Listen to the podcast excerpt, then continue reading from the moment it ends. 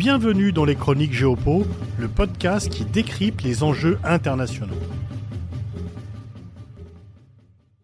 Bonjour, en ce début d'année, je vous propose un nouveau format. Chaque semaine, j'aborderai dans une chronique de quelques minutes l'analyse d'un fait d'actualité internationale ou d'une tendance géopolitique. Au programme cette semaine, ce qui s'est passé au Brésil. Le 8 janvier, exactement une semaine après l'investiture de Lula, des partisans de l'ancien président brésilien Jair Bolsonaro ont tenté de prendre possession des lieux institutionnels du pouvoir à Brasilia. Ils ont rapidement été délogés par les forces de sécurité. Mais cet épisode est troublant et marque de la part de ceux-ci un refus évident et de la victoire électorale de Lula et donc de la démocratie.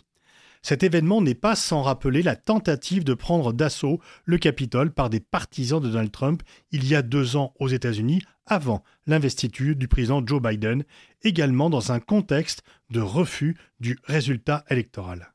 Dans les deux cas, ceux qui ont été défaits estiment que l'élection a été truquée et volée, alors qu'il n'y a aucun élément matériel en faveur de ces affirmations. Ce refus de reconnaître le résultat des urnes, de l'alternance, témoigne d'une société profondément divisée dans laquelle les partisans de chaque camp ne sont plus en état de se parler, voire d'accepter l'autre. S'agit-il d'une insurrection? Non. Une insurrection intervient pour renverser une dictature.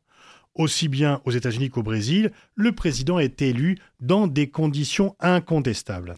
Ce n'est pas non plus un coup d'État militaire, puisque ce sont les civils qui tentent de prendre de force le pouvoir. Une sorte de coup d'État civil, pardonnez-moi cet oxymore. On notera que la période des coups d'État militaires en Amérique latine est révolue, car il n'y a plus de soutien à Washington pour cela. Mais que se serait-il passé si Donald Trump avait été au pouvoir? À l'échelle plus globale, on constate que la démocratie est profondément en crise. En Afrique, on voit le retour des coups d'État, venant mettre fin à une période constante de démocratisation du continent.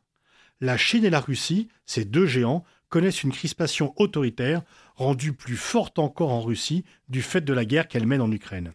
En Inde, il y a également de plus en plus de restrictions de liberté.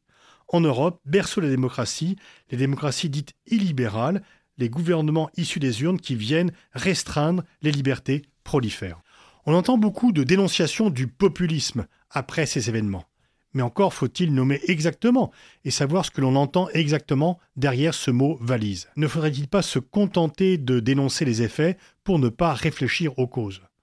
On s'aperçoit en réalité que ceux qui tentent ces démonstrations de force ne croient plus à la parole officielle et mettent sur un pied d'égalité mensonge et vérité. Il y a de plus en plus le triomphe du mensonge. Aux États-Unis, auparavant, quelqu'un qui aurait menti aurait été disqualifié de la vie publique. Ce n'est plus le cas aujourd'hui.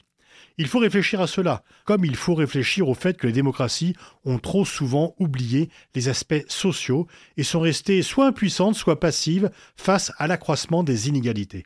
On a oublié le social.